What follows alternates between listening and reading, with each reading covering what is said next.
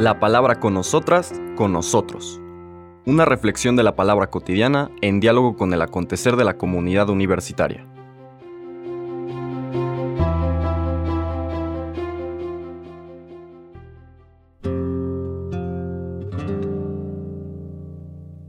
Hola, buenos días. Bienvenidas, bienvenidos a la palabra con nosotras, con nosotros. Hoy Iniciamos nuestras lecturas de esta segunda semana del tiempo ordinario en las Eucaristías cotidianas. Vamos a seguir con el inicio del Evangelio de San Marcos, ya en el capítulo 2, recordando, como presentábamos la semana pasada, la estructura de esta mistagogía que nos transmite Marcos.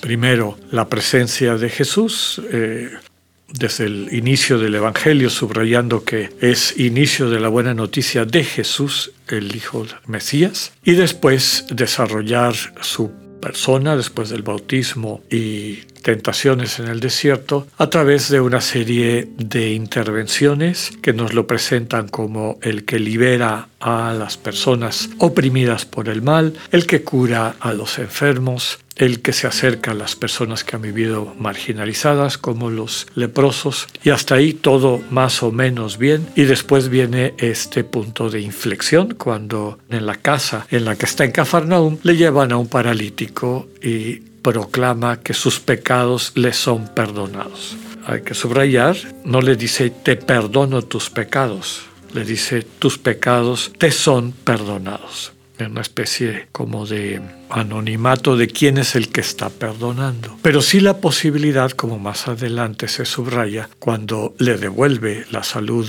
al paralítico, que el Hijo del Hombre tiene esa facultad.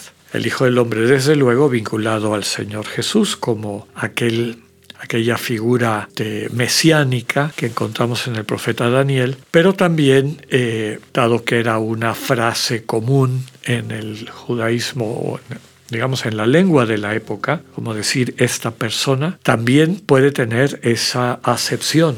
Un ser humano puede ayudar a que otro ser humano perciba, experimente que sus pecados, es decir, aquello que le impide vivir plenamente su vocación a ser imagen de Dios, se pueda vivir realmente y a plenitud, es decir, que se libere su amor. Después eh, vienen una serie de situaciones cada vez más conflictivas. El sábado pasado fue el llamado de Mateo y la manera como Jesús convive, vive con los publicanos, se sienta a la mesa con los publicanos. Termina subrayando que él se siente invitado a acercarse a aquellos que precisamente han sido puestos en el margen. Y así llegamos a la lectura del día de hoy en este capítulo 2, versículos 18 al 22, una Tercera controversia. Dice el texto. En una ocasión en que los discípulos de Juan el Bautista y los fariseos ayunaban, algunos de ellos se acercaron a Jesús y le preguntaron, ¿por qué los discípulos de Juan y los discípulos de los fariseos ayunan y los tuyos no? Jesús les contestó, ¿cómo van a ayunar los invitados a una boda mientras el esposo está con ellos? Mientras está con ellos el esposo, no pueden ayunar, pero llegará el día en que el esposo les será quitado y entonces sí ayunarán. Nadie le pone un parche de tela nueva a un vestido viejo, porque el remiendo encoge y rompe la tela vieja y se hace peor la rotura. Nadie echa vino nuevo en odres viejos, porque el vino rompe los odres, se perdería el vino y se echarían a perder los odres. A vino nuevo, odres nuevos palabra del Señor. Bueno, ya vimos una serie de controversias, ¿no? El Señor Jesús trae una propuesta donde quien perdona los pecados, que es Dios, desde luego, tus pecados te son perdonados, haciendo esta referencia, siguiendo la tradición judía, no Dios te perdona tus pecados, sino una alusión velada por respeto a Dios tus pecados te son perdonados, se sobreentiende que por Dios. Pero lo que llama la atención y sacude y empieza esta situación de distancia con las autoridades religiosas es que hay maneras alternativas de acercarse a Dios para que nos perdone nuestros pecados. No hay que seguir necesariamente este caminito que ya hemos descrito en otras ocasiones que implicaba acercarse al templo y a los rituales del templo. después eh, la cercanía del Señor con personas que eran vistas como antagonistas del proyecto de Dios, los cobradores de impuestos y pecadores. Y Jesús se siente invitado a acercarse a esas personas. Hay también la cuestión de el sábado, ¿no? El, acercarse y eh, eso lo vamos a ver el día de mañana, eh, consumir alimentos o cosechar para poder eh, comer en sábado. Entonces hay una serie de acciones del Señor Jesús que están tomando distancia de la manera como se experimentaba la religión en aquel entonces.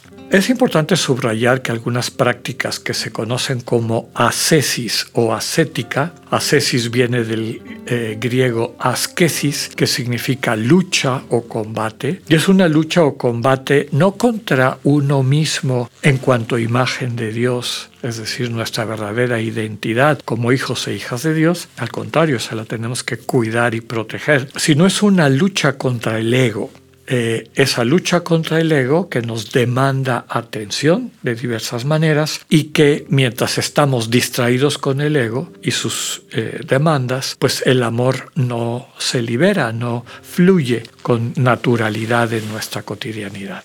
De ahí la importancia de recuperar, desde luego, en nuestra práctica religiosa una sana ascesis. Hay dos tipos de ascesis, tradicionalmente, la cesis para las personas que su egoísmo se manifiesta más en la búsqueda de comodidades y de, y de vidas eh, digamos, gratificantes desde una perspectiva sensual o sensitiva, la ascesis se conoce como mortificación y eso implica precisamente ayunos, lo que dice aquí el texto, abstinencias, dejar de comer o de consumir alimentos que le dan particular eh, gusto o satisfacción a la persona, etc. No porque en sí sean malos, sino porque ese vínculo un poco de dependencia y sobre todo de alimentación del ego que nos demanda esas cosas impiden, como decía, que el amor se manifieste. Entonces, mortificando al ego, el amor se libera a través de ayunos, abstinencias, en ocasiones vigilias, pasar la noche en oración, etc.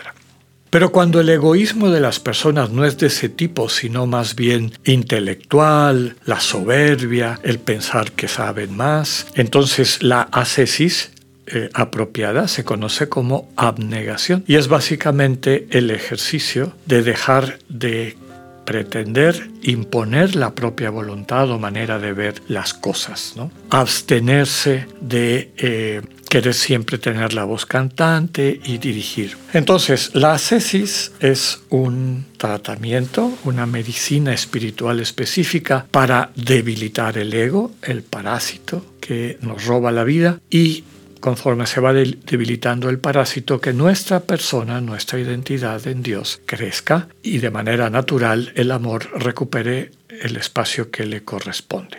Finalmente, esta cuestión de la tela nueva y los odres nuevos vuelve a subrayar que lo que el Señor trae no es una no sé cómo decirlo, una versión renovada de las prácticas anteriores, sino algo radicalmente nuevo. Pretender meter el proyecto del reino en el molde de las prácticas religiosas anteriores terminaría destruyéndolo.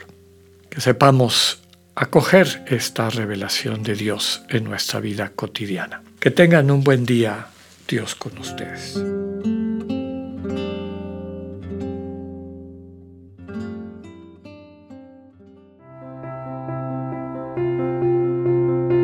Acabamos de escuchar el mensaje del Padre Alexander Satirka.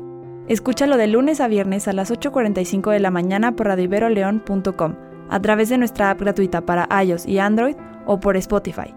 Esta es una producción de Radio Ibero León en colaboración con el ITESO, Universidad Jesuita de Guadalajara.